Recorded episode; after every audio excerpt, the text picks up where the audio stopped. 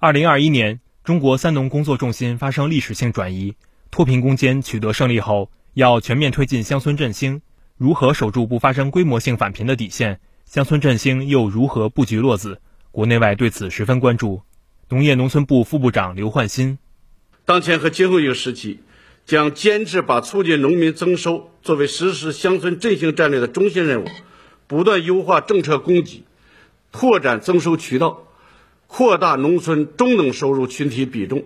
增加农村低收入群体收入，促进农民收入再上新台阶，让亿万农民在共同富裕的道路上赶上来，不掉队。党中央决定，脱贫攻坚目标任务完成后，对摆脱贫困的县，从脱贫之日起设立五年过渡期，过渡期内要保持主要帮扶政策总体稳定，围绕推动巩固拓展脱贫攻坚成果同乡村振兴有效衔接。我国建立了防止返贫动态监测和帮扶机制，对认定的易返贫致贫人口进行精准帮扶、动态清零。贵州遵义市新蒲新区永乐镇山堡村党支部书记盛吉伟：近年来，我和全村干部群众一起，将遵义会议精神融入到日常生活和工作当中，围绕乡村振兴二十字方针，立足辣椒产业种植，主动求变。从要群众种到群众自己要种辣椒的思想上的转变，从而增加了群众的收入，让群众腰包鼓起来了，群众生活面貌发生了巨大的改变。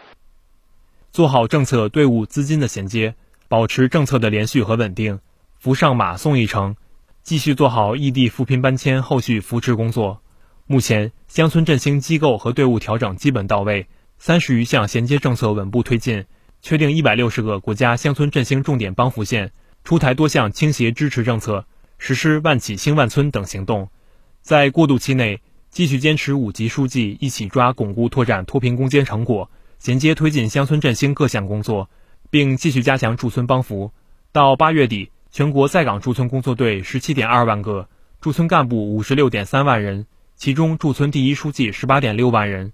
全国有五点二万名任期届满的驻村干部主动请缨，继续驻村。到今年九月底，全国纳入防止返贫监测对象约五百万人。从监测情况看，应该说能够守住不发生规模性返贫的底线。农业农村部副部长刘焕新：九千八百九十九万农村贫困人口全部脱贫，历史性解决了农村绝对贫困问题。今年。建立了防止返贫动态监测和帮扶机制，对认定的五百多万易返贫致贫人口进行精准帮扶、动态清零，坚决守住不发生规模性返贫的底线。民族要复兴，乡村必振兴。全面实施乡村振兴战略的深度、广度、难度都不亚于脱贫攻坚，必须加强顶层设计，以更有力的举措汇聚更强大的力量来推进。布局谋篇的关键就是聚焦两个确保、两个要害和两个开好局、起好步，确保粮食产量保持在一点三万亿斤以上，确保不出现规模性返贫，解决好种子和耕地两个要害问题，全面推进乡村振兴和加快农业农村现代化开好局、起好步。陕西周至县特色产业发展服务中心副主任张建国：今年以来，我们把服务果农作为学党史办实事的重要内容，开展了以下三个方面重要工作。一是提升果品质量，促进果农增收；二是扩大销售渠道，促进果农和企业增效；三是开展多样化的宣传系列活动，提升周至猕猴桃品牌价值。目前，全县猕猴桃种植面积四十三点二万亩，年产鲜果五十三万吨，产值五十一点二亿元。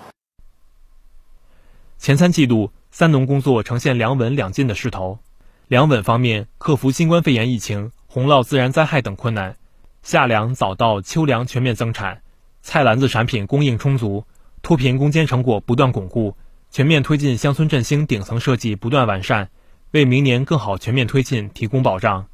两进方面，农业现代化抓住种子和耕地两个要害，种业振兴行动方案通过，启动种质资源普查，加快高标准农田建设。农村现代化围绕农村人居环境整治提升五年行动、乡村建设行动等积极部署，取得一系列进展。天津前干建村党支部第一书记刘稳高：我感觉中国要乡村振兴，中国要发展，必须农村要发展，而且农村的广阔舞台呀也是大有作为。踏上新征程，解决好发展不平衡不充分问题，重点难点仍在三农，要把全面推进乡村振兴作为全面建设社会主义现代化国家、促进全体人民共同富裕的一项重大历史任务。综合新华社报道。